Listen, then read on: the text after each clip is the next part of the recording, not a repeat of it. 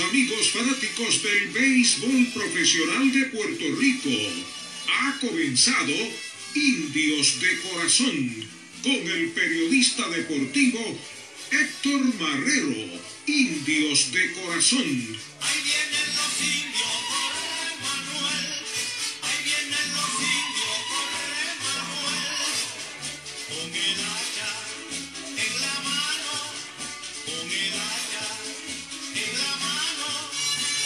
Buenas noches amigos fanáticos del béisbol profesional de Puerto Rico y de los indios de Mayagüez. Bienvenidos a otro programa más de Indios de Corazón. Programa que se transmite todos lunes a través de WPRA 990 AM y a través de Facebook Live en la página Indios de Corazón. Le damos la bienvenida a todos ustedes, a nuestros amigos de Latinoamérica, Estados Unidos y por supuesto Puerto Rico que siempre nos siguen en el único programa en todo el Caribe de un equipo de béisbol y que respalda a la Liga de Béisbol Invernal de Puerto Rico todo el año. Estamos aquí informando a ustedes, además presentando a ustedes cómo están jugando nuestros peloteros, los que han uniformado con nuestra novena la tribu de Mayagüez. No importa en la liga que estén participando, sea la liga de béisbol de grandes ligas, la liga de México, eh, Japón, eh, no importa. No importa dónde estén, nosotros, pues mire, seguimos a nuestros jugadores para llevarle a ustedes la mejor información de ellos. En el programa de esta noche estaremos hablando sobre la liga, precisamente. Esta ha presentado el nuevo itinerario preliminar para esta temporada. Además, Antonio Flores Galarza la semana pasada aclaró sobre los rumores de un equipo que quería comenzar esta temporada con eh, participar esta temporada, debo decir, en nuestra liga. Vamos a escucharlo y sin duda alguna lo que puede ocurrir, el escenario de la serie del Caribe, para mí es muy importante volver a escuchar lo que nos dijo el presidente de nuestra liga, ya que se aprobó la participación de Puerto Rico en esta. Estaremos hablando del regreso de Dani Ortiz allá a México. Estaremos conversando esta noche con Stephen Morales. Retiran el número de un ex indio. Pues mire, un ex indio también, pero 84 años, sigue activo en las mayores. Hablaremos también de los Leones de Ponce y también sobre lo que está pasando en grandes ligas aquí en el programa Indios de Corazón que ha comenzado. En Indios de Corazón conversaremos con nuestro invitado especial. Pero... Ah, vamos a.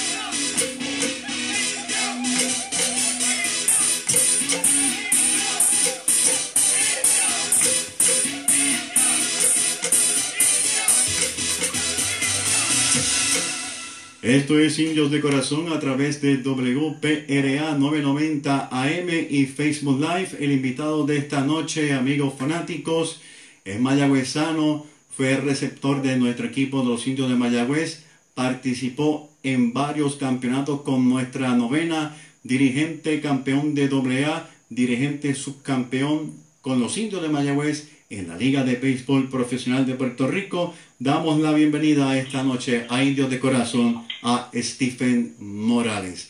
Buenas noches, Stephen.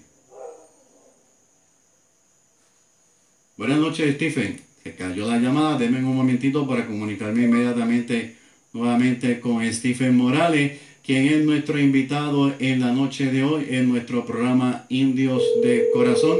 Ahí nos estamos llamando, estamos en vivo a través de WPRA 990 y Facebook Live, como le estaba diciendo Stephen Morales. Buenas noches, Stephen Morales. Sí, buenas noches. Buenas noches, Stephen. Ajá, buenas noches, ¿me oye? Oh, parece que no hay buena señal. Buenas noches, Stephen. ¿Me escucha? Se volvió a caer la llamada. Pues mire, como les estaba indicando, Stephen Morales, pues mire, ha, estado 17 temporadas con el equipo de los indios de Mayagüez. Alzó el trofeo de campeón con nuestra novena en un total de 6. Stephen Morales. Stephen, ¿me escuchas ahora? Buenas noches, Stephen. Dame un segundito, vamos inmediatamente. ¿Me escuchas ahora? Sí. Ah, buenas noches, Stephen. Gracias por estar con nosotros en el programa Indios de Corazón. ¿Cómo has estado? Todo bien, gracias a Dios. Y, y aquí batallando, como uno dice, ya llegando a, a los campos de entrenamiento con los piratas que hace unos días. Aquí estamos eh, metiendo mano. Exactamente, ¿dónde te encuentras en el campo de entrenamiento de los piratas? El, el campo de entrenamiento de los piratas se encuentra en Bradenton, aquí en la Florida, a- al, al sur de, de la ciudad de Tampa. Como algunos 30 minutos aquí estamos ubicados. ¿Hace cuánto tiempo llevas trabajando en esta modalidad con los piratas de Pittsburgh? Este sería ya mi quinto año con la, con la organización de los piratas de Pittsburgh. Qué bien, de verdad que eh, es bueno conocerlo. Stephen, me gustaría poder hablar un poco sobre tu trayectoria este, con los indios de Mayagüez. Eh, eres de Mayagüez del Seco, ¿es así? Así mismo, natural, natural de Mayagüez, del Seco, donde también pasé parte de mi, de mi infancia en, en Río Cristal, entre Río Cristal y el Seco, pero siempre tenía que ir al Seco a que mi abuelita me cuidara, porque ahí iba a la escuela y terminé viviendo en el Seco parte de mi, el resto de mi, de mi juventud y en estos momentos soy, soy residente del Seco, ahí me quedé en mi barrio con la gente buena del Seco. ¿Dónde jugaste pequeñas ligas? Pero una combinación de varias. Jugué, jugué en Río Cristal y también jugué en Buenaventura. Eh, diferentes categorías, ya que eran dos ligas diferentes. La pequeña liga en un sitio y entonces la Congress eh, en otro. ¿Siempre ocupaste la posición de receptor o Stephen Morales en las pequeñas ligas jugaba varias posiciones? La posición de receptor fue una fue un capricho mío en un momento donde yo estaba a punto de firmar Coliseo Juvenil, donde David Rosselló y mi señor padre Henry Morales eran los, los dirigentes y coaches de ese equipo. Y un día, un día yo me levanté con, con la insistencia de, que, de querer este, cachar y estuve, estuve insistiéndole tanto y tanto David Rosselló que mi papá en un momento le dijo, pues mira, ponlo para que coja los cantazos y se le quita la manía.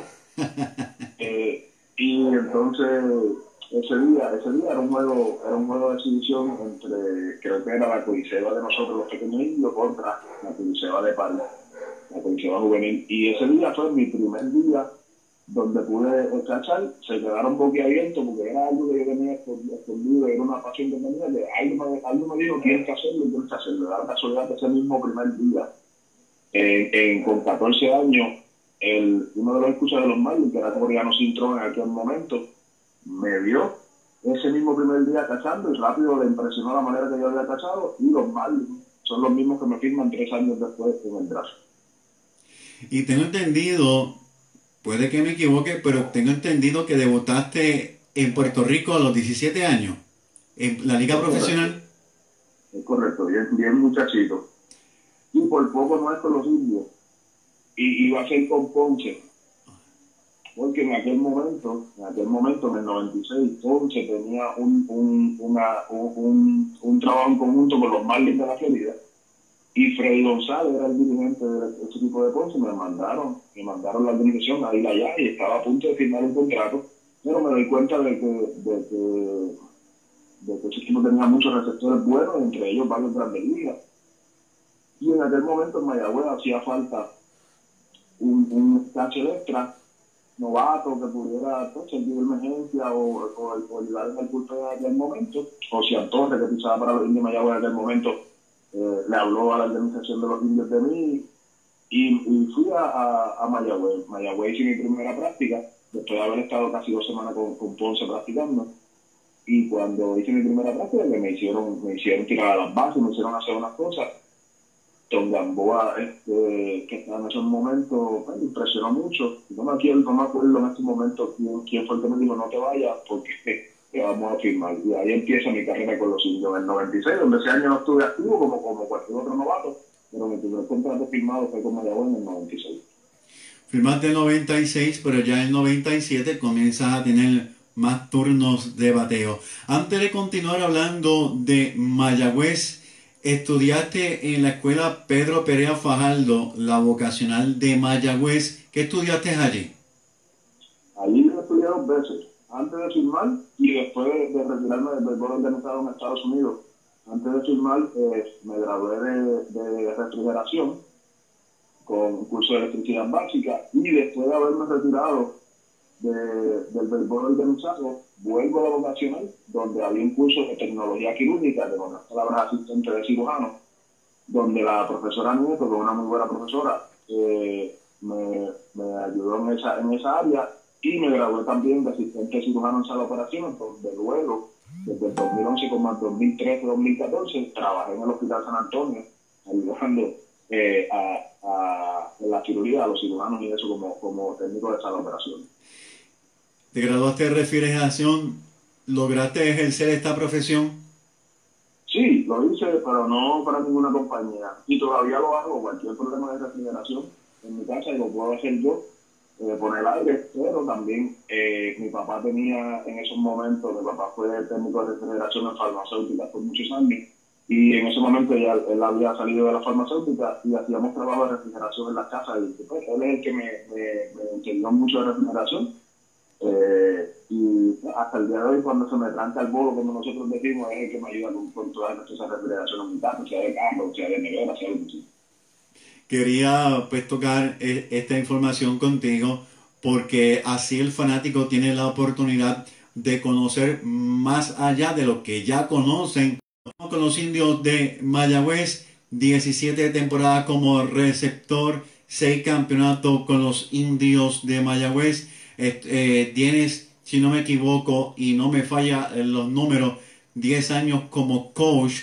Eh, quisiera hablar de los campeonatos de los indios de Mayagüez. Debutan en el 96-97, 97-98, 98-99. Fueron los cuatro campeonatos corridos de Mayagüez, entre otros campeonatos más en una carrera de 17 temporadas. ¿Cuál ha sido el campeonato que más te ha impactado como pelotero? Bueno, ahora eso, eso, para empezar con Mayagüez y ser parte de, de un tripit que fueron tres campeonatos corridos, eso fue una cosa que a mí me... que yo no pensé que nunca iba a ser parte de, de tres campeonatos corridos. Eh, para mí se me impresionó mucho porque yo acabo de entrar a Mayagüez y veo a todos esos peloteros de, de, de, de mucho nombre en grandes ligas, como Wilfredo Cordero, Tony Valentín, José Hernández, Boy Rodríguez, Ben Molina, eh, Alex Díaz, Armando Río, toda esa gente. Para mí eso fue un, un comienzo un comienzo que tocó mucho lo que lo que ha sido siempre la, la, la cultura de un equipo como Mayagüez. A mí me enseñó a jugar el béisbol de, de, de como se juega en Mayagüez y como los indios acostumbrados a jugarlo, ese tipo de pelotero. Así que para mí lo más importante en mi carrera, el mejor comienzo fue el poder ser parte eh, en algún momento de, de, esos equipos campeones a los, a los primeros años. Eso se, eso se dio el tono para que después vinieran los Julios Matos, Lucho Figueroa, Wilder Nieves, etcétera, etcétera. Este, peloteros como eso a, a, a seguir sembrando la, la semilla y, y, nosotros poder ser parte de eso y poder seguir esa, esa, ese legado de, de, lo que es un verdadero indio, lo que se supone que se haga para, para poder ser exitoso en esa vida. ¿Quién diría Stephen Morales que fue el receptor modelo para él? Para mí en el momento aquel fue Iván Rodríguez. Iván Rodríguez. Iván fue, sí, Iván Rodríguez fue un, un, un modelo a seguir. Eh, yo lo imitaba mucho, lo imitaba mucho en todas las cosas que él hacía. Obviamente quería, quería ser como él. Y tomaba mucho orgullo en lo que hacía detrás del horno, no tanto eh, en el bateo, sino el llamar juego, la defensa, todo eso. Tomaba, tomaba mucho orgullo en eso, pero era imitando a, a Iván Rodríguez en ese momento. Hablaste de bateo. Sí. Ajá. Y Eh, también, perdona que te interrumpa, otra persona que también imitaba y me ayudó muchísimo eh, y me, me echó la mano siempre y me dio muchísimos consejos fue Ben Molina. Ben Molina para mí fue muy importante también en Mayagüez porque Ben Molina me, siempre me dio la mano, nunca me dio la espalda y me abrió, me abrió muchas puertas en Mayagüez también para poder empezar a jugar y, y- y me ayudaba muchísimo. Así que Ben Molina también es una persona que yo que yo admiraba mucho y, y lo imitaba también en muchas de las cosas que él hacía porque era un excelente receptor y un excelente ser humano. Ben Molina, que también tuvimos el privilegio de poder hablar con él aquí en nuestro programa Indios de Corazón. ¿Cuál diría Stephen Morales que fue el momento como jugador que se ha quedado en él el que mayor recuerdos les trae? Ahora mismo, yo digo que la serie que tuvimos con Cagua, no recuerdo el año ahora mismo como tal, eh, Marco Olivera era el dirigente. Y me tocó entrar de, de bateador emergente, creo que fue como la séptima octava entrada contra Cagua.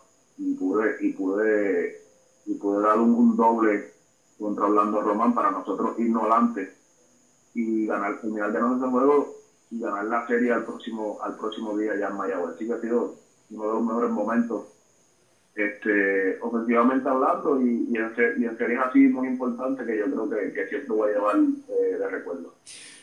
Stephen, como jugador, ¿en qué año es que oficialmente como jugador te retiras de los indios de Mayagüez? En el 2012, en el 2012 fue el año donde me retiré como jugador, ese año, ese año fue en el Parque Nuevo, obviamente, y yo entiendo que ya era hora de retirarme, me quedé como player coach en ese momento, pero ya era hora de retirarme porque habían, habían dos muchachitos que todo el mundo conocemos ahora, que los dos son guantes de oro, ya subiendo con nosotros, que era Martín Maldonado, Mar- es Martín Maldonado y Roberto Pérez. Así que ya era momento de yo salirme del medio para que ellos pudieran, pudieran seguir desarrollándose. Y te retiras 2011-2012 con un campeonato, otro campeonato más en tu excelente carrera con los indios de Mayagüez. Pasas a dirigir a, eh, a los sultanes de Mayagüez en la AA, logras el campeonato en el 2017, el primero para los sultanes. Cuéntame un poco de esta experiencia. Antes de eso, antes de dirigir a los sultanes, yo, el, el, primer equipo que había dirigido, pues dirigí a los sultanes primero, después fue dirigir a San Sebastián y volví a los sultanes nuevamente. Eh, y te soy bien sincero, todos los campeonatos tienen un, un, sabor diferente, como yo digo, pero este de los sultanes, pues ser mi ciudad, ser un, un equipo de doble A que hace mucho tiempo que no, no, no ganaba una, que era creo que del 49, y no había un equipo de doble hasta que se empezaron a hacer los sultanes nuevamente. Los primeros fueron los calchanos, si no me equivoco, después los sultanes. Para mí lleva un, sitio bien especial en mi corazón porque, porque es por, la ciudad que yo, que yo quiero, como llevan todos los campeonatos de, Mayagüez, de los indios de Mayagüez también. Pero esta, esta vez pues, uno, uno formó parte bastante importante, diría yo, de, de, de las decisiones, de todo lo que se hizo en el terreno, de bregar con un equipo estaba lleno de talento, pero, pero había muchas cosas que si tú no, no, no conectas eh, dirigente con jugador y eso no se podría lograr. Es un reto, un reto, pero un reto muy bueno. Así que, que yo entiendo que, pues, do- dos días después vino María también. Fue un año muy especial, fue un año muy especial diferente. Pero ese, este campeonato de, de los sultanes lo, lo llevaré, obviamente, en, en mi corazón todo el tiempo también. Y dándole las gracias a Feliciano, eh, que me dio la oportunidad de poder, de poder ser parte de este equipo, y Javi Pérez y el staff y todo el mundo que, que hicieron un trabajo increíble para que ese equipo pudiera lograr lo que logró. También el equipo de las mesas quedó campeón en la AA, tuvieron dos campeonatos en Mayagüez. Pasas a dirigir a Mayagüez 2018-2019. Quiero hablar de varios logros importantes que tuviste como dirigente de los indios de Mayagüez. Eres el único dirigente mayagüezano en llevar a los indios a un round robin y pues obviamente a una final. El único dirigente mayagüezano en finalizar primero en una temporada regular con 21 y 14. El único dirigente mayagüezano en finalizar primero en el round robin 8 y 4. El único dirigente mayagüezano, con una racha de 8 victorias consecutivas. ¿Pudieras compartir esta experiencia dirigiendo a los indios de Mayagüez? De verdad que es una experiencia muy buena. eh, para hacer una primera experiencia como dirigente profesional, tuve, tuve el apoyo nuevamente de Feliciano, que confió en mí para poder, para poder entrar como dirigente, y el apoyo de un, de un sinnúmero de peloteros que, que habían jugado conmigo, ya yo lo había coachado, y ya había una relación y- y un respeto muy, muy bonito ahí de esa parte. Eh, ese equipo, ese equipo batalló hasta el final. Eh, increíblemente, increíblemente, eh, puedo decir que, que me sirvió de, de aprendizaje. Uno aprende, aprende de, de, de este juego todos los días.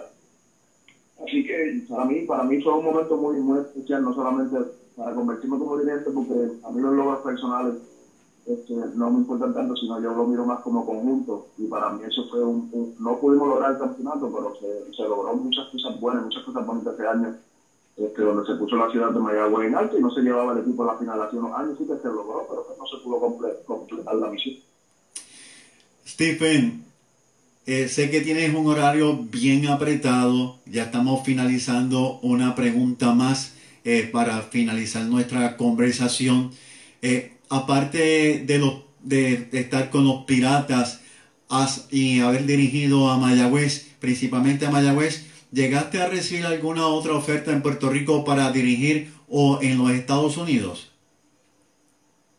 En algún momento se, se- hubo una conversación para el año pasado de poder ir a Colombia, en medio de unos directivos de Colombia, ir a dirigir a Colombia, pero eso no, no, no se dio, no se dio en ningún momento, después de eso se cayó la, la conversa- la- las conversaciones, y el año, el año después de haber dirigido a Mayagüez, eh, Francitón me había, me había tocado el tema de, posiblemente pues, dirigir la Manatí también, pero eso también se cayó porque después eh, Héctor Borizo Ortiz fue el que, el que dirigió a, a, a Manatí como tal. Así que, y yo soy sincero, a mí yo creo que el uniforme que, que más me queda es el de Mayagüez. Yo no me veo, yo nunca diría nunca, pero ese es mi equipo, esa es mi ciudad, yo siento por Mayagüez, eso es lo que llevo en el corazón. Y no importa la posición que yo ocupe en Mayagüez, lo voy a hacer con mucho orgullo y siempre buscando la manera de, de poner el nombre Mayagüez alto y ayudar a nuestro equipo a que pueda lograr lo que hemos estado buscando por, por los últimos años. Stephen, te agradecemos que hayas podido dedicarnos unos minutos de tu cargada agenda, algo más que quieras compartir con los amigos fanáticos. No, agradecido, agradecido con, contigo, Héctor, por esta oportunidad. Los fanáticos de, de Mayagüez que siempre han dicho presente, eh, es, un, un pueblo de béisbol. Quisiéramos que, que siguiera creciendo la fanaticada. Sabemos, sabemos que tenemos muchos buenos fanáticos. Y, el béisbol el béisbol está volviendo a renacer, se está viendo mucho más prospectos latinos, así porque debemos, debemos apoyarlo. Así que, nada, volver, volver a intentarlo esta próxima temporada. Entiendo que tenemos un sinnúmero de, de peloteros talentosos. Tenemos todo lo que ne- necesitamos ahí. Tenemos, tenemos un dueño que se, que se esmera por, por el equipo, un buen gerente general, un tremendo dirigente que ha sido muy exitoso en nuestra liga, eh, un, un, un talento joven. Tenemos todo lo que se necesita. Es cuestión de que, de que, pues, eh, podamos completar la misión eh, ya pronto. Buenas noches, Stephen Morales, y muchas gracias. Gracias buenas noches. Bien, amigos fanáticos de los indios de Mayagüez y del béisbol profesional de Puerto Rico, acaban de escuchar a uno de los peloteros del coach dirigente de Mayagüez, muy querido Stephen Morales. Regresamos, nada, un segundo con más información de el béisbol en Puerto Rico. Y ahora, ¿qué está pasando en la Liga de Béisbol Profesional de Puerto Rico, Roberto Clemente?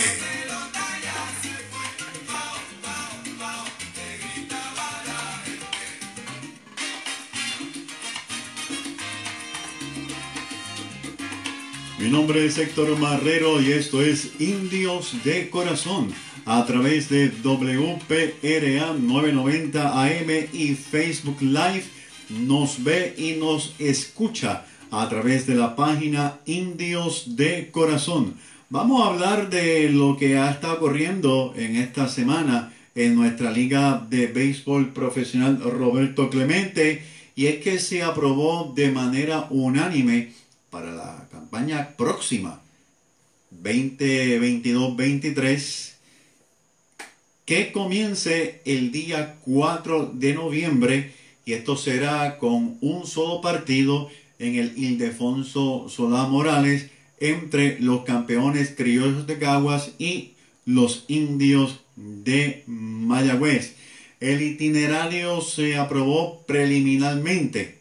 Están contando pues con la participación de seis equipos, los criollos de Caguas, los indios de Mayagüez, los gigantes de Carolina, los cangrejeros de Santurce, RA12 y los leones de Ponce. Es interesante porque lo que se ha planificado es que se va a participar en un total de 50 partidos, 5 como visitantes, 5 partidos como locales. A su vez, fueron elegidos los nuevos integrantes de la junta directora para la próxima temporada y esta pues se confeccionó de la siguiente manera. El CPA Raúl Rodríguez de los criollos de Caguas regresó a ocupar la posición de presidente de la Junta, mientras el CPA José Julio Feliciano de los indios de Mayagüez ejercerá el rol como vicepresidente. Javier Hernández de los Gigantes de Carolina será el tesorero, mientras el licenciado Saúl Suárez de los Cangrejeros eh, estará eh, eh, también fungiendo como parte de, de, este staff y Marisol Irizarry de RA12 será la secretaria, perdón, debo decir que Saúl secretario y Marisol Irizarry de RA12 como la secretaria alterna respectivamente. Bueno, ante los rumores de el regreso del equipo de los senadores de San Juan, le preguntamos al presidente de la liga, Antonio Flores Lagalza, vamos a escuchar lo que nos comentó al respecto sobre el regreso de los senadores de San Juan aquí en Indios de Corazón. Se está rumorando de que regresan los senadores de San Juan. ¿Ha habido algún acercamiento hacia usted referente a esto? Yo, en los pasados ocho meses, me he reunido con varios grupos que han demostrado algún tipo de interés de traer nuevamente a los senadores de San Juan. Pero los, la liga oficialmente no tiene una conclusión oficial de nadie. Eh, y han venido grupos a solicitar información de cómo es que se hace una solicitud, cuáles son los requisitos que se llevan a cabo, qué es lo que está en el estatuto de la liga, cuáles son los compromisos económicos, cuáles son las aprobaciones que se tienen que tener. Básicamente es de orientación de, de de si el grupo interesa traer o nuevamente a los servidores de San Juan, pues cuáles serían los pasos oficiales a seguir. Y de, de aspecto he tenido reuniones de orientación con grupos, pero oficialmente en la liga no hay nada. Muy bueno conocerlo, por lo menos hay una reunión de orientación, como usted nos ha indicado. Eso es bueno porque está indicando de que hay un interés, pero todavía, como usted también nos ha aclarado, no es oficial.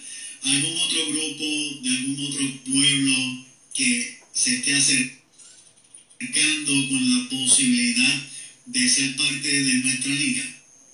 No, hasta el momento no. Sí, han habido personas de Artilo que han pedido información, pero en el caso de Artilo, el problema mayor que tienen es la, eh, la situación del que allí no hay parque, no hay, no hay parque, que, que, que hay un, unas personas que se han acercado y han hablado, que verdaderamente son este, reuniones bien extraoficiales y nada que tú puedas decir que en un futuro cercano donde los lobos regresen, porque lo primero que tiene que suceder es que tengan que sea aprobado por la liga.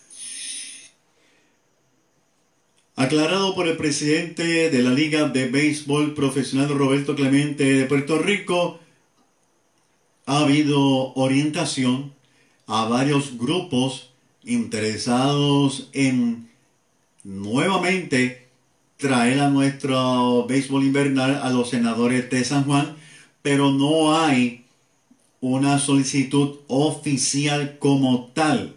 Como bien escucharon, yo entiendo que es bueno. El interés es muy bueno. De igual forma, para revivir a los lobos de Arecibo, hablando del parque, hemos comentado en otros programas indios de corazón de que el alcalde de Arecibo ha estado haciendo los pasos pertinentes para poder eh, obtener el parque de Arecibo y él pues analizar si vale la pena derribarlo o arreglarlo. Así que estamos siguiendo esta noticia, todavía no hemos logrado información per se sobre esto. Otro punto interesante que se discutió en la reunión de la Liga de Béisbol Profesional de Puerto Rico fue la aprobación de la participación del equipo de Puerto Rico, los que nos van a representar en la serie del Caribe. Todos conocemos de que se va a realizar en Venezuela. También sabemos de que el equipo de México, igualmente República Dominicana, han protestado esta decisión y que pues todavía es muy temprano, pero que ellos no están muy de acuerdo en jugar en Venezuela.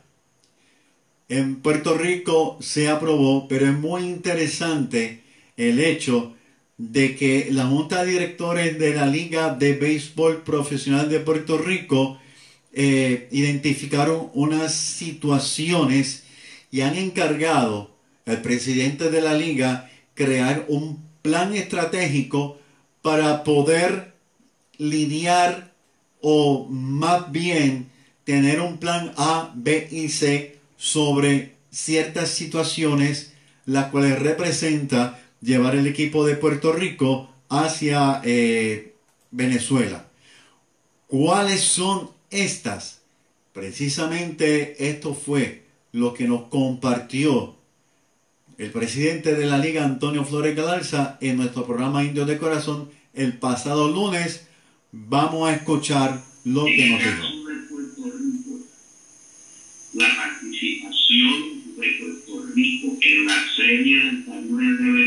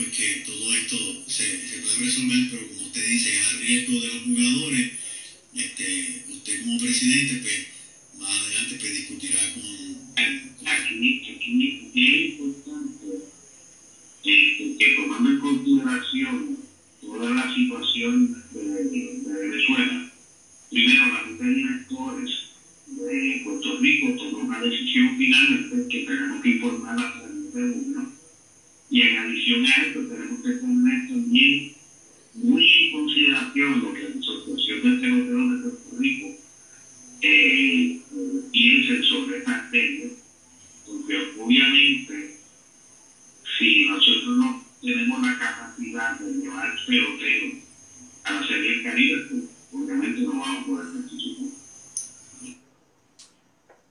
Ya escucharon el presidente de la Liga de Béisbol Profesional de Puerto Rico, Antonio Flores Galarza, pues la Junta de Directores de la Liga aprobó la participación de Puerto Rico en la Serie del Caribe y delegó al presidente pues tener plan A, plan B y plan C para poder llevar a nuestro equipo a esta serie.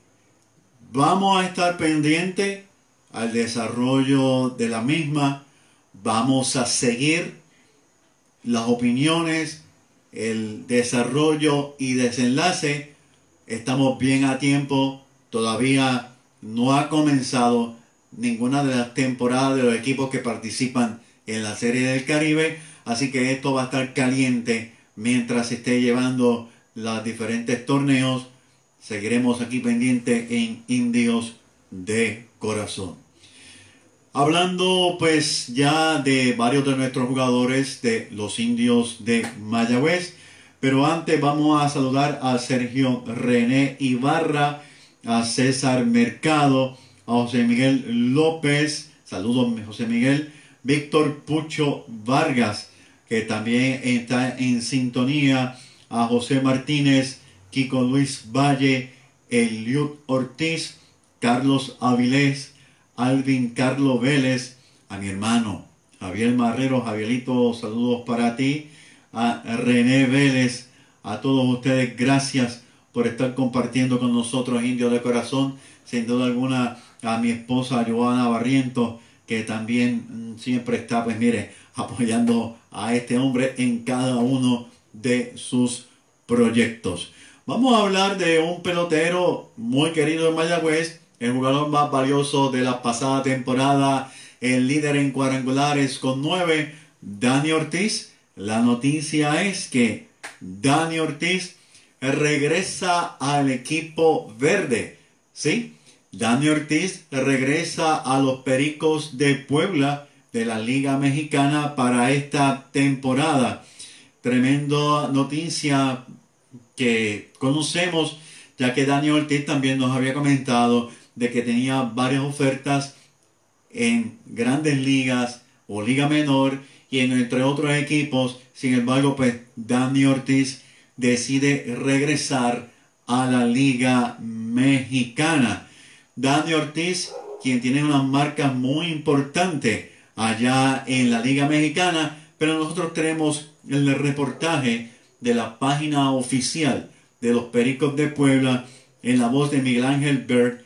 Vamos a escuchar lo que este comentó de nuestro gran pelotero Dani Ortiz y su gran regreso al equipo de los Pericos de Puebla aquí en nuestro programa Indios de Corazón a través de WPRA 990 AM. 2022, y es que se hizo oficial el regreso del puertorriqueño a los Pericos, Chelsea, amigos que nos acompañan. Eh, Dani, que bueno, pues ha sido eh, un pelotero histórico en muy poco tiempo para los Pericos de Puebla. Eh, eh, los Pericos cumplen 80 años de tener este mote en el 2022 y resulta difícil dejar fuera de la historia de esos 80 años a Dani Ortiz, a pesar del poco tiempo que lleva este jardinero derecho que pegó 42 cuadrangulares en su primer año.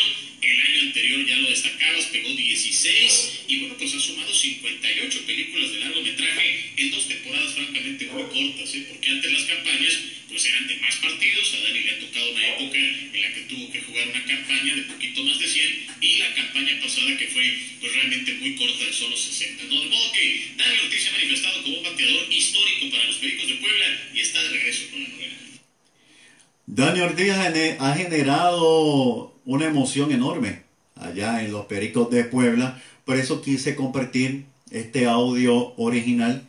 Repito, en la, Miguel, en la voz de Miguel Ángel Bird, quien es uno de los anfitriones de la página oficial de esta novena.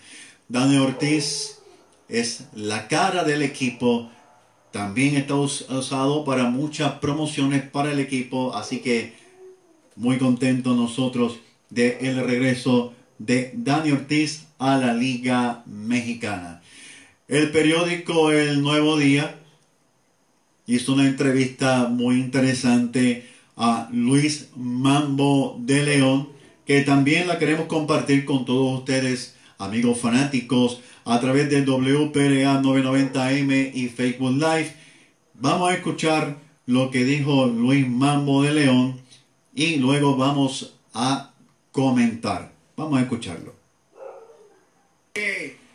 lo primero que me pasa en mi casa que me cambiado Ponce para allá para Mayagüez y entonces cuando me toca picharle a Ponce me dice Tom Gamboa acabo de llegar para allá y, el dueño allá de Mayagüez me recibió olvídate con bomba y platillo mira Volvo para aquí y quédate entonces y no muchachos recibimiento como ese pues vamos para encima porque esta gente solo me mira cómo me tratan entonces yo vengo de grandes ligas y no era los fanáticos era el dueño que era chino y pues, este, cada rato pues me rebotaban los cheques, pues, pues sí, yo estoy haciéndolo bien y, y no es para eso, ya que hay dinero en este equipo. Yo, pero no, pues no puedo estar más aquí, tenés que sacarme de aquí o irme para otro lado, y me cambiaron a Mayagüez. Allí en Mayagüez Camboa y me dice, bueno, ¿qué ya? Mira, este, te, te molestaría picharle a Ponce, Y yo, ¿cómo va a ser? A eso mismo es, vamos la bola. Ay, que lo cojo, en Ponce mismo que le metí 9-0. Entonces llego a mi casa y mi abuelito me dice, le dice a mi mamá, oye, pero Evangelia, este se va a tener que ir de aquí. A mí. Y yo, ¿pero por qué, abuelita? Mira lo que le los leones, nos diste dona. ¿Qué es cierto? Mira. Abuelita, pero ellos me han votado. No, pero ¿cómo qué? Y abuelita, pues, le tenía que explicarla, pues yo no sabía. Abuelita, si siguen dándome palo y palo, entonces yo no tengo que echar para acá y no hay comida. Oye, sí, me ponchalo a todito. Ahora es la fanática de Mayagüez. Ahora es la de Mayagüez. No, yo soy de los dos lados.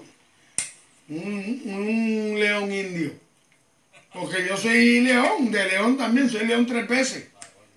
Soy de Ponce. El apellido de león y nací en agosto. Soy tres veces león. Mambo de León, muy buena entrevista. Actualmente ves pesca. Eh, bueno, fue pescador mucho antes de firmar para el béisbol y ahora actualmente pues continúa en, en esto para consumo personal el tremendo Mambo de León. Vamos a aclarar que Mambo de León no llega a Mayagüez del equipo de Ponce. Mambo de León fue dejado en libertad por el equipo de Ponce, pasa al equipo de San Juan. San Juan como que no tenía eh, muchos planes con él en el sentido de que no lo iba a utilizar mucho como él quería. Entonces es que hay un acercamiento de Mayagüez, pasa a los indios de Mayagüez y el resto es historia. Parte de esa historia la vamos a comentar inmediatamente. Pues mire, se retiró en el 2003 luego de 25 temporadas en nuestro béisbol. El segundo jugador con más temporada en nuestro béisbol invernal después de el divino loco Rubén Gómez. Jugó 8 años con los Leones de Ponce, 17 con la tribu del oeste. Alzó la Copa de Campeón con nuestros indios de Mayagüez 85-86 con una efectividad de 1.34, 87-88 con una efectividad de 3.07, 88-89 con 3.12 de efectividad, 91-92 con 1.78, eh, 96-97 efectividad 238, 97, 98 con 321, el tremendo Mambo de León, su número fue retirado por los indios de Mayagüez, está allí en el Cholo García, de por vida salvó 22 partidos, terminó con 324 y estamos hablando de por vida, eso es general, tanto con el equipo de Ponce, con el equipo de los indios de Mayagüez. Excelente entrevista, usted la puede conseguir en nuestra página Indios de Corazón, al igual los comentarios que se hicieron de Dani Ortiz. Y si usted quiere escuchar la entrevista completa que le hiciéramos al presidente de la liga el lunes pasado, también la puede encontrar en nuestra página Indios de Corazón. Muy pronto estaremos hablando con Noel Martín Arcelay sobre las grandes ligas. Hay temas que discutir con nuestro gran compañero Noel Martín Arcelay. Pero antes vamos a hablar. ¿Usted se acuerda de Paul O'Neill? Paul O'Neill, pues miren, Paul O'Neill, eh, los Yankees de Nueva York han informado que tan pronto, pronto comience la nueva temporada, se solucione todo esto que hay con el tranque entre dueños y jugadores, van a retirar el número que utilizó con los Yankees de Nueva York, el número 21 de O'Neill. Esta ceremonia pues se entiende que se llevará a cabo en un partido frente a los Azulejos de Toronto. Eh, se convertirá en el jugador número 23 entre jugadores, debo de repetir, y dirigentes cuyo número es retirado por los Yankees de Nueva York. Eh, y es interesante porque va a estar al lado de los números de nuestro Jorge Posada y Bernie Williams entre muchos, muchos más, Mickey Mantle, eh, Babe Ruth y entre otros. Pues fue campeón de la Serie Mundial en cuatro ocasiones. El fallecido George Steinbrenner le puso el sobrenombre de El Guerrero de Warrior. O'Neill conectó para 3 con 303 con 185 cuadrangulares, 858 remolcadas con los Yankees entre las temporadas del 93 a el 2001 fue elegido cuatro veces al Juego de Estrellas con Nueva York y ganó el título de bateo de la Liga Americana en el 1994. Pasó a los indios de Mayagüez gracias a un movimiento de Jorge Aranzamendi. Mayagüez tenía un jugador de nombre Dion James. Dion James había sido un jugador muy efectivo en la temporada 83-84, había sido líder en el equipo en hit con 70 y tercero en la liga en anotadas con 44, pero la próxima temporada Dion James bajó considerablemente la producción, entre otros asuntos más, y Jorge Aranzamendi, como bien dije, pues decidió hacer un movimiento extraño en nuestra liga de hacer un cambio con el equipo de San Juan. Así que San Juan envió a Paul O'Neill a Mayagüez y Dion James pasó al equipo de eh, los Metros.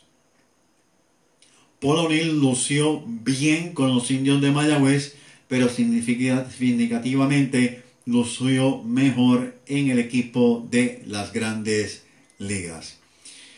Otro ex indio de Mayagüez, Phil Regan, interesante por demás, a sus 84 años, el conocido como el buitre, sigue activo. Su temporada número 66. Esto es claro, considerando sus años de jugador, sus años como coach en las mayores. Este año 2022, pues mire, ya se anunció que él regresaba jugó 13 temporadas en grandes ligas, dirigió a los Orioles de Baltimore, ha sido campeón en varias ocasiones en el béisbol del Caribe, quedó campeón con los Leones del Escogido en la Liga de Santo Domingo, eh, así como en el título de la Liga del Caribe del 1988, volvió a República Dominicana en el 2022 para trabajar con los Toros del Este. En Venezuela logró títulos con los Leones de Caracas en 89-90 y los Navegantes de Magallanes 2001-2002. Jugó con los Indios de Mayagüez. La temporada de 60-61 fue líder en la novena en ponchados con 63. Ya hablando más de los equipos que componen nuestra liga de béisbol, los Leones de Ponce, el calendario preliminar establece que van a inaugurar en el Paquito Montaner el 5 de noviembre. La última vez que Ponce participó en nuestra liga fue en la temporada del 13-14. La liga cuenta con el compromiso de la Ponce Sport and Entertainment Corp bajo la administración de Oscar Misla de que y el alcalde de Ponce, Luis Irizarry Pavón, de que el parque Paquito Montaner va a estar listo para que el equipo participe esta temporada. Por eso se incluyó al equipo de Ponce en el nuevo itinerario por el compromiso. El dirigente de esta novena lo va a ser Edwin Rodríguez. En cuanto a los cangrejeros de Santurce, pues todos conocemos ya que el coach de los Astros de Houston eh, ha sido nombrado eh, dirigente de Santurce. Estamos hablando de Cintrón, quien había ya eh, sido parte con Gil Martínez, el actual gerente general del equipo de los Cangrejeros, habían sido parte de los Gigantes de Carolina durante dos temporadas, 2018, 19 y 19 y 20. En 2020 fue nombrado eh, eh, técnico del equipo RA12, pero declinó por situaciones de salud. También ganó el premio de dirigente del año en la temporada de 2019. Continuando con el equipo de Santurce, eh, la reacción del alcalde de la ciudad capital fue de que mediante a la carta no oficial que estuvo circulando sobre la petición de alquilar el estadio Irán Bison, pues mire, el alcalde dijo de que no, que eso no podría ser, que el estadio pertenece a la capital y que se mantendrá así, que oficialmente, como quiera, no hubo ninguna petición de eh, ningún equipo y sobre todo del equipo de, los cangrejeros de Santurce para alquilar el equipo. En estos momentos vamos a comunicarnos con Noel Martí Arcelay para poder hablar un poco sobre lo que está ocurriendo en Grandes Ligas, que obviamente perjudica no solamente a los peloteros de los indios de Mayagüez, sino que también perjudica a todos los peloteros puertorriqueños. Interesante por demás lo que está ocurriendo con ese tremendo tranque que hay en las Grandes Ligas. Buenas noches, Noel.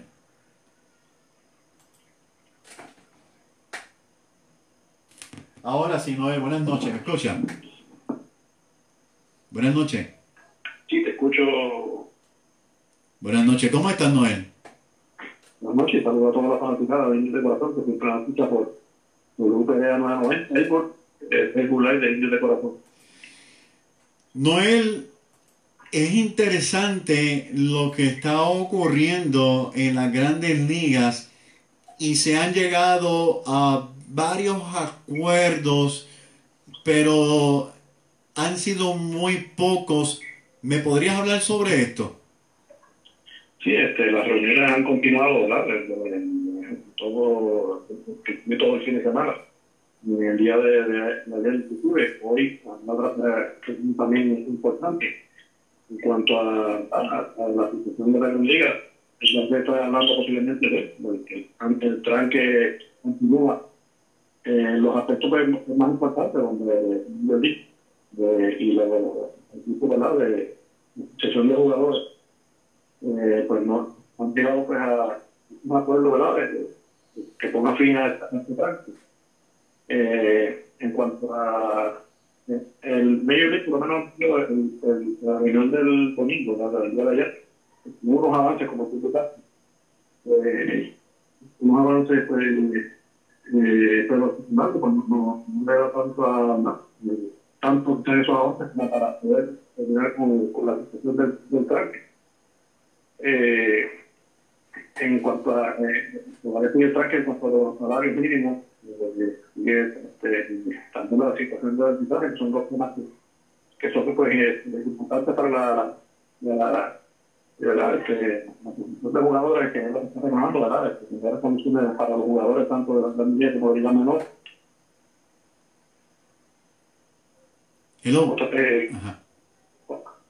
la cosa, eh, por lo menos este eh, ha sido este lo, lo, lo la, la mayor parte de lo que mantiene está sí se, se está hablando de, de, unos, de unos beneficios menores como los, los, más poblados, ¿no? eh, darle un, un año más de, de, beneficios Eh, en No, cuanto a a los no, no, Ah, discúlpame, es que Eh, Casi no te, no te escuchamos muy bien, te escuchas como, no sé si es que estás muy cerca de, de- del micrófono, pero eh, no te escuchas muy bien o si quizás un poco de señal, este, a ver si podrías moverte eh, para poder es que, eh, escucharte. ¿Me, me escuchas ahora? sí, te estoy escuchando muy bien. Ahora, ahora sí te escucha mucho más claro. ¿Cuál crees tú que es el impasse definitivo que está ocurriendo en, en- en esta situación de Grandes Ligas? Eh, ¿qué- ¿Cuál crees tú que, que- que es el, lo que está ocasionando el tranque mayor en las negociaciones? No, definitivamente la situación económica. Lo, lo- lo que tiene eh, la asociación de jugadores reclamando, ¿verdad? Para, para los jugadores, incluyendo pues, aumento en el salario, ¿verdad? El mínimo de los novatos del primer año. Y está ma- mayormente eh, económica, económicamente la situación principal. ¿Crees tú que lo que están pidiendo los peloteros es justo? O sea, para no tanto para los novatos y para ellos mismos, porque el- eh, están abogando por los novatos, pero también están eh, abogando por los ya veteranos. ¿Crees tú que estas cantidades de dinero, que estamos hablando de millones de dólares, son justas?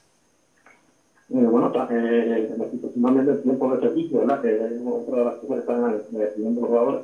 Eh, económicamente, pues, entiendo que en las grandes ligas pues llevan unos años ya como que económicamente pues, eh, los estudiantes le da una forma ¿verdad?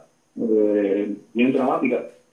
Eh, pues la- lamentablemente pues de esto pues sabemos que la, la, la liga en sí completamente pues, en todas las organizaciones eh, estamos hablando de, de general eh, es un es algo pues, que, que tiene, ¿no? estamos hablando de muchos, millones de dólares. Que, que anualmente se, se, manejan en estos equipos los jugadores han tratado de poder aprovechar todo ese boom de, de dinero tanto eh. De- los equipos que tienen tanto ¿verdad? como eh, muchas, muchas cosas como los acuerdos de televisión eh, las promociones muchas, ¿verdad? todo este boom de, de mucho dinero pues los jugadores pues, quieren aprovecharse también de todo esto también eh, eh, bueno, ¿verdad? Hemos visto como últimos años los, los sueldos, ¿verdad? De jugadores estelares en ocasiones que eh, somos contados por uno, pues, una persona no puede, no puede como, como demasiado de, de, de- en ocasiones exagerado, ¿verdad? Con acuerdos. Y, mientras un X pelotero pues, llega a un acuerdo por esa cantidad de dinero, pero este otro pelotero que tiene unos números similares, pues va, va a exigir una cantidad eh, igual, en ocasiones eh, por lo menos este, bastante parecida a la, a la de estos del, X pelotero que ya firmó. Eso es lo que estamos viendo. Como, todo el mundo está hablando la situación de Carlos Correa, ¿verdad? De un pelotero puertorriqueño que mucha gente te habla, pues sí. Y Javier Páez firmó por tanto, y este otro pelotero firmó por tanto, pues a- Carlos Correa debe firmar por esta cantidad. Eso, es lo que estamos viendo, ¿verdad? En, en general en la Gran Liga. Y ya pues en ocasiones entiendo que como que se ha perdido un poco el control de, la- la cantidad de dinero que se le está dando pues, a, a los peloteros, ¿verdad? Sí, que todo el mundo compara los sueldos de tal jugador con lo, lo que gana el otro jugador y ahí entonces vienen las estadísticas. Hay una realidad, Noel, hay una realidad entre todo, todo esto. La primera realidad es que hay equipos de grandes ligas que su fanaticada ha mermado. Hay equipos de grandes ligas que no están invirtiendo una cantidad considerable para traer unos equipos competitivos y los estamos viendo temporada tras temporada en los últimos lugares. Por eso el comisionado, el comisionado de Grandes Ligas, Rob Manfred, ha tratado de establecer eh, un tope en cuanto a la inversión de eh, los equipos. También hay otra realidad. Los anuncios han mermado. Otra realidad. Hay supercadenas que ya hay equipos que están eh, transmitiendo lo suyo en ca- cadenas locales y sí Grandes Ligas tiene cadenas internacionales, pero la división de anuncios también se está viendo. Y esto no lo estoy diciendo yo, esto pues estuve hablando con Tony Menéndez, quien tú sabes que ha trabajado en Grandes Ligas, ha sido periodista de Grandes Ligas y me estaba eh, comunicando todo esto. Mire, sí, hay millones que están bailando, pero ya no son los mismos millones de hace tiempo atrás. Por otro lado, hay jugadores que están ganando una millonada y cuando uno viene a ver, por ejemplo, en, en años pasados, eh, eh, temporadas pasadas, eh, usted veía que habían peloteros que uno de los requisitos grandes era la cantidad de carreras que impulsaba y el promedio de bateo, entre otras cosas. Y hoy día hay peloteros que casi, casi llegan a, a 300 por temporada y están ganando una millonada. Todo esto es parte de lo que está ocurriendo, la realidad de grandes ligas. Los peloteros están pidiendo una cantidad de dinero, pero también ya los dueños no ganan una cantidad de dinero que, que, que se cree. Ahora bien, ¿qué va a ocurrir? Pues mire, eso hay que ver, porque cada dueño, pues mire, hay otro aspecto muy importante. Cada vez que usted le aumenta un sueldo a unos peloteros, sube el consumo en el parque, sube la compra de jersey, gorra, etcétera, sube el boleto de entrada, o sea, que todo esto que están pidiendo los peloteros, si lo logran, eso se le va a pasar al fanático también. Y es interesante porque obviamente ningún equipo tiene un equipo eh, en una novena, debo decir, para perder. Esto es, hay un movimiento, hay un movimiento, no sé si lo has visto, de fanáticos que están diciendo, ok, lo- los peloteros quieren tanto, tanto, tanto, tanto, pero todo eso lo va a pagar el fanático. Es interesante, todo esto, una cosa trae a la otra y a la otra y a la otra. Esperemos que todo se pueda resolver justamente para todos, peloteros, dueños y fanáticos. Este, Y estamos a un, a un mes para comenzar la temporada. La temporada está para, señalada para el 31 de marzo. Ya mañana estamos a primero de marzo, o sea que estamos hablando de que ya apenas cuatro semanas para el comienzo de la temporada. En el día de hoy, que ha sido un día clave para saber si finalmente se va, se va a comenzar ese día o se va a tratar la temporada, Major League está inclinado a que en caso de que eh, la temporada se atrase, no, no se van a, esos juegos eh, van a ser cancelados, no van a ser jugados. Que Lo que sería es que se jugaría entonces una temporada más corta eh, posiblemente desde el día que se pueda jugar, eh, se establece una fecha de, de comienzo. Para que ese otro aspecto que los jugadores, pues, si jugaron menos de 162 partidos, pues tenían que ajustarle quizás pues ese ingreso eh, que van a tener, ¿verdad? Eh, el contrato de- del año puede ser pues, menos, menos, menos dinero para los peloteros. Y esperanzado, ¿verdad? Que en algún momento comience la temporada. Mientras más tarde comience, pues, más juegos se van a perder y, y, y más dinero pues, van a perder los, los peloteros de su contrato. los peloteros y, y- y los dueños de equipos van a perder muchísimo. Van a perder muchísimo. No me acuerdo, ¿te acuerdas hasta cuándo duró la huelga, si no me equivoco y me corriges, del 94? eh, una, una huelga, que mal no recuerdo, eh, porque han habido pues, varios, varios, varios, Sí. varios eh, huelgas. Recordamos una que comenzó prácticamente a punto de comenzar la temporada porque se tuvo eh, iniciar ¿verdad? la, la, eh, la, la, la, la- la- lograr las negociaciones y finalmente se comenzó. Que recordamos ese año fue el año de los, de los peloteros sustitutos los Major League, de los equipos. Pues buscaron eh, muchos de ellos ya estaban en las posibilidades de su carrera o en hacer el béisbol para hacer los, los jugadores sustitutos en aquel entonces, para la idea de los equipos, comenzar la temporada eh, en la fecha eh, establecida con esos peloteros, que no eran parte de la asociación de jugadores en ese momento. Eh, recordamos el año realmente hubo la situación donde la temporada pues, no se pudo concluir tampoco. Así no es la primera vez que me vi de este tipo de situaciones. Veremos a ver que este año que sucede, si comenzamos más tarde, o en el peor de los casos, pues, que pierda pues parte de la temporada, o, quizás eh, o gran parte de la temporada, pues, que no se pierda, que se- lo que se pierda sea lo menos posible, si se quiera perder alguna cantidad de juegos. Que recordamos que eh, en ese año muchos jugadores de grandes ligas vinieron a participar en la Liga Invernal de Puerto Rico. Dame un segundito, voy a, a saludar a Rita Alers, a Javier Machuca. Javier, felicidades. felicidades para ti, Francisco Vélez, Wister Minda Ortiz, una super mega gigantesca fanática de los indios de Mayagüez y agresiva.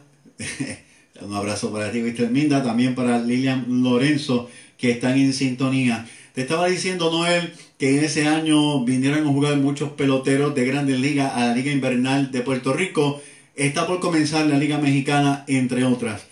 ¿Tú crees que haya un movimiento de jugadores de grandes ligas a varias de estas ligas, a- hablando por ejemplo de la de México, que vayan a aprovechar y participar en ella para estar en forma?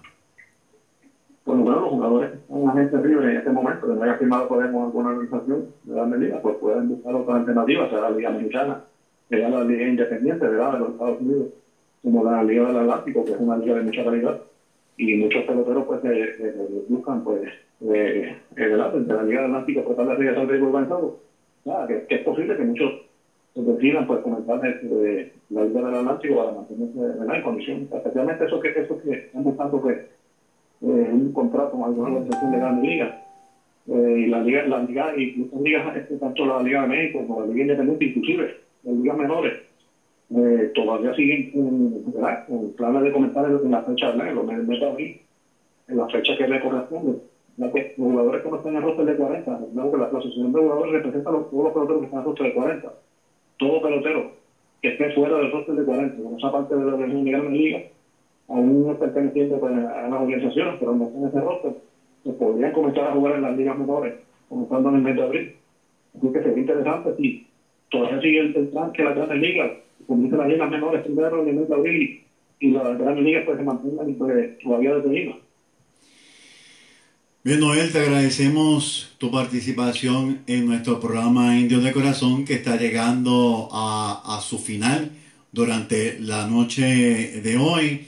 Eh, ¿Algo más que quieras comentar para los fanáticos que nos están viendo y escuchando a través de WPRA 990M? pues estaremos pendientes, nada ocurra si, si las ligas menores comienzan eh, el mes de abril, eh, ya, ya ya están practicando. Eh, jugadores pues como los, los que no tengan contrato, o sea, no tengan roster de 40, que pertenezcan a los indios de negocios, pueden estar activos en esas ligas menores. Ahora, los jugadores que pertenezcan a los roster de 40, como por ejemplo, Manuel Rivera, que son los que están pues detenidos, ¿verdad? Que no, no, no tienen todavía fecha de comienzo. Eh, pues eso son los que están eh, eh, eh, ¿verdad? Eh, fuera de, todo tipo de adiestramiento de, de los equipos. Bueno, pues por el, momento pues sería todo, ¿verdad? Y sería pues la próxima semana, el próximo lunes, Dios de Corazón. Gracias, Noel, y buenas noches. Gracias por siempre por la oportunidad y buenas noches. Buenas noches. Bien, amigos fanáticos de los indios de Mayagüez, estamos llegando a la parte final de nuestro programa de esta noche. Gracias, Noel Mártir Arcelay, por compartir siempre esa información valiosa de lo que está ocurriendo en las grandes ligas. Agradecemos a Stephen Morales por la oportunidad de conversar con él, a todos ustedes siempre por llevarnos a sus hogares a través de nuestra página de Facebook Indios de Corazón, a nuestra emisora WPRA 990 AM, al control de, W, de la emisora. Gracias por estar siempre apoyando este eh, programa Indios de Corazón. No hay tiempo para más. Será hasta el próximo lunes en otro programa más de Indios de Corazón. Amigos fanáticos, le invitamos así compartir con nosotros. Mi nombre es Héctor Marrero. Esto es Indio de Corazón. Será hasta el próximo lunes a las 8 de la noche. Buenas noches para todos. Cuídense que lo del COVID no ha terminado. Vamos a mantenernos en oración por lo que está ocurriendo en, en Ucrania para que la paz llegue pronto, no solamente a esta zona, sino al mundo. Buenas noches. Gracias. Hasta el próximo lunes. Dios los bendiga.